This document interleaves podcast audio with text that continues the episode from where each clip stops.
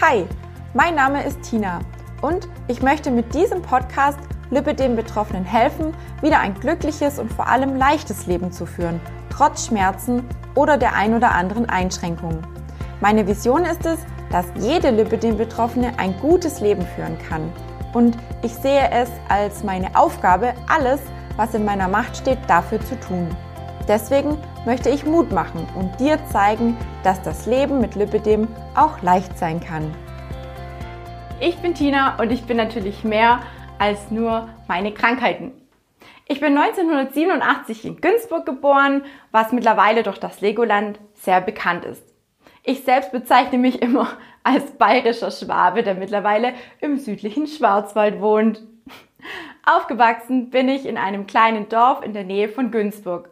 Ich war immer ein sehr aktives und fröhliches Mädchen. Egal ob Fahrradfahren oder Inlinerfahren, Schwimmen oder Reiten, ich war immer draußen. Und stillsitzen oder warten war für mich die reinste Qual. Wer mich kennt, der weiß, ich bin ein absoluter Tiermensch. Besitze seit ich 15 Jahre alt bin ein eigenes Pferd und schon seit ich denken kann, Katzen. Vor allem für langhaarige Katzen habe ich eine absolute Schwäche. Aktuell habe ich drei verrückte Perser und ich würde sagen, meine Tiere sind sowas wie meine Kinder. Seit einiger Zeit bin ich sogar auf den Hund gekommen. Nein, leider habe ich keinen eigenen, aber ich darf mir ab und an von einer Freundin ihren Labrador-Rüden ausleihen, der dann mit mir durch den Wald spaziert oder nicht selten auch als Laufbegleitung herhalten muss. Wie du siehst, Tiere sind ein Teil meines Lebens.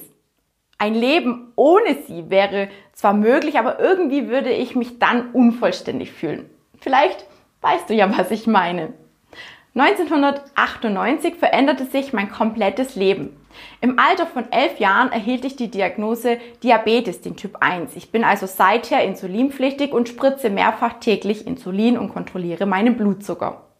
Als Kind wurde ich damals noch mit einem festen Spritz-Essschema eingestellt und nahm dabei auch erstmalig extrem schnell an Gewicht zu. Die Diagnose Diabetes hat nicht nur mein Leben auf den Kopf gestellt, sondern auch das meiner Familie, der Verwandten und Bekannten um mich herum. Immerhin war ich sehr schlank und aß eigentlich immer gesund. Mein Bruder, der drei Jahre jünger ist, ernährte sich im Vergleich zu mir alles andere als ausgewogen und gesund und er hat bis auf eine leichte Pollenallergie nichts. Wirklich gar nichts. Er hat sogar Normalgewicht und überhaupt hat er mit dem Thema Gewicht noch nie ein Problem, egal was er aß. Ich fand und finde es eigentlich immer noch total gemein und es war einfach für niemanden wirklich verständlich, warum gerade ich Diabetes bekam.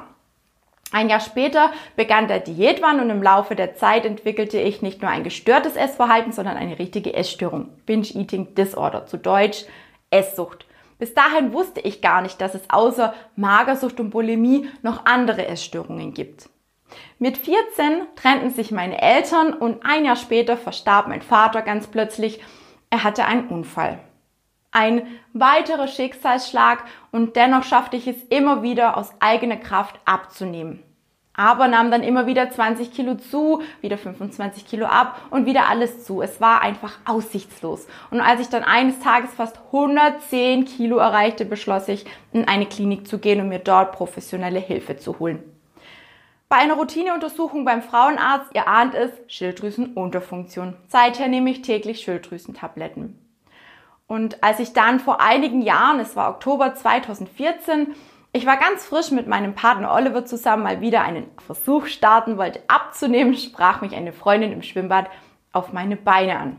Gut, das mit denen, was nicht stimmte, das konnte ich nicht abstreiten, aber ich dachte lange, das kommt vom vielen Zunehmen und wieder Abnehmen, eben von den extremen Gewichtsschwankungen.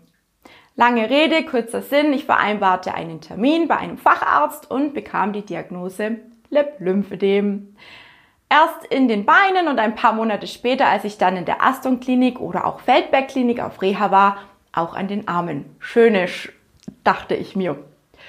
Als diese Schockstarre nachließ, war mir klar, dass ich so nicht bleiben will und dass ich es all den Ärzten und all den Leuten, die behaupteten, man kann mit all den Krankheiten nicht abnehmen, zeigen werde. Es war wirklich so. Die Ärzte sagten, ich würde vielleicht knapp fünf Kilo schaffen. Mit Diabetes ist es ja schon schwer abzunehmen. Dann die Schilddrüsenunterfunktion und dann noch das Lymphödem und naja, das emotionale Essverhalten trägt auch nicht wirklich zu einer einfachen Abnahme bei. Oliver stand immer hinter mir. Auch als ich erfuhr, dass ich von nun an tägliche medizinische Kompressionsstrümpfe tragen muss, war es okay für ihn. Was muss, das muss und wenn es hilft, dann war bzw. dann ist es jetzt eben so. Er glaubte an mich und unterstützt mich noch heute, wo er nur kann.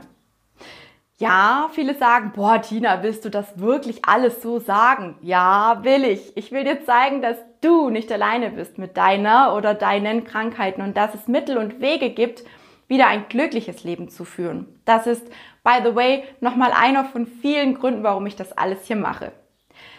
Verständlich, dass diese Krankheiten mein Leben ziemlich stark beeinflusst haben. Jede auf seine Art und Weise. Und irgendwie haben sie mich ja auch zu dem gemacht, was ich jetzt bin.